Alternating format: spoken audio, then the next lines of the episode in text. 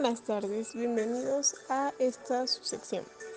Hoy hablaremos acerca de tres pensadores, José Ortega Gasset, Luis Villoro, Fernando Sabater, acerca de la perspectiva que tenían acerca del valor, cómo se valora lo bueno según cada perspectiva, el objetivismo y subjetivismo, las convergencias y divergencias de los autores en torno al concepto de valor. Y posteriormente una conclusión. El valor. El valor en la actualidad de la ética está reñida y cada vez más aprueba a la ciudadanía. Esto, bueno, a su vez, debido a que fortalecemos cada vez nuestros valores o nuestros no valores. A la situación que se nos presenta. La importancia de estos tres autores acerca de valor es que el día de hoy abordaremos a estos tres autores que han hecho una labor importante en el campo, la cual nos dan tres perspectivas muy interesantes del tema de valor. Y es que hoy en día esta palabra toma un significado con mucho peso, comenzando con Ortega y Gasset cuya investigación nos dice que los valores vienen y nos hacen ver y nos ponen a prueba desde antes. Y es con esto que se puede ejercer un carácter y forma de resolver los problemas, a los cuales somos susceptibles. Y es que no se trata de introducir nuevos valores, sino de recrearlos y ser buenos y durables los valores. Como algo peculiar, es cierto decir que decimos lo que creemos correcto, y justo en el momento en el que una situación extraordinaria nos hace decidir entre nuestros prejuicios morales y éticos. Esto hace que demos una acción que es determinado a lo que sabemos a una razón empírica, pero con un enfoque analítico y profundo. Convertimos a una acción cambiante. Mm, si bien es cierto que el valor tiene un significado polisémico, es cierto decir que no todo lo que amamos como sujeto lo es. Algo que nos agrada y deseamos es a lo que nosotros le ponemos valor, a base de un criterio propio. Cada valor que nosotros ponemos se determina a base de un central y valorización propio, haciéndolo parte del sujeto se generan dos tipos de experiencias que son diferentes entre sí, la experiencia de valor y la experiencia de las cosas. Según Luis Villoro, es cierto que debe decirse que hay una conexión entre creencia y afecto.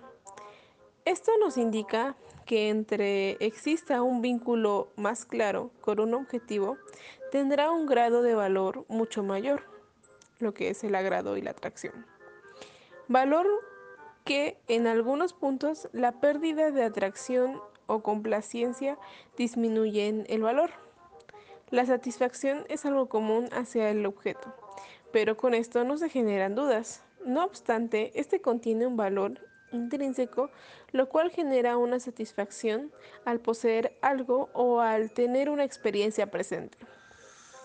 De igual manera, posee un valor extrínseco, lo cual no es un valor intangible, cuyo, cuyo lema o dicho dijo, ninguna universidad vale nada si la instrucción que procura no es apreciable. Esto como ejemplo. Sensibilidad, espíritu, gasto, belleza, comprenden las actitudes afectivas variando de persona en persona, pero con un lazo que los une. La experiencia junto con los valores no pueden formar una razón objetiva por sí sola. Deben contener un saber que los preceda. Fernando Sabater.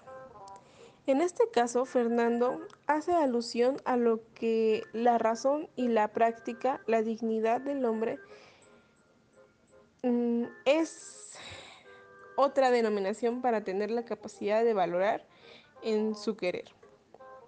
La conciencia genera un propósito del cual discernir las posibilidades. Se eligen sus valores con vocación permanente y, y le acompañan toda su vida. Se necesita ser un ser auténtico, que genere una vía agradable del ser y hacer. Los valores no son desinteresados, ya que contribuyen a una expresión de altos intereses. Lo bueno y lo malo es una cohesión muy difícil, ya que el libre albedrío es lo que genera la acción. Distingue lo bueno y lo malo del bien puede ser una manera en la que el valor de algo puede ser expuesto y esto se puede determinar. Cómo se atribuyen los valores a las acciones. Aún así, el objetivo de estos temas converge en la disposición de asignar una carga de algún sujeto tangible o intangible, lo cual atribuyen a su valor. En mi opinión, creo que el valor asimila el o la conexión entre el ser idealista y mundano, lo cual es la mejor ideología que genera la vida única, que es que el valor representará algo que existe más allá de lo cognitivo y más allá de lo físico, rozando lo etéreo y lo divino. Como conclusión, es bueno conocer lo que significa el valor y cómo impacta en la fluencia del ser y cómo lo acompaña a lo largo de su crecimiento. Y este es importante, ya que, como mencionan los tres autores, podrá relacionarse sus teorías a tres etapas de vida.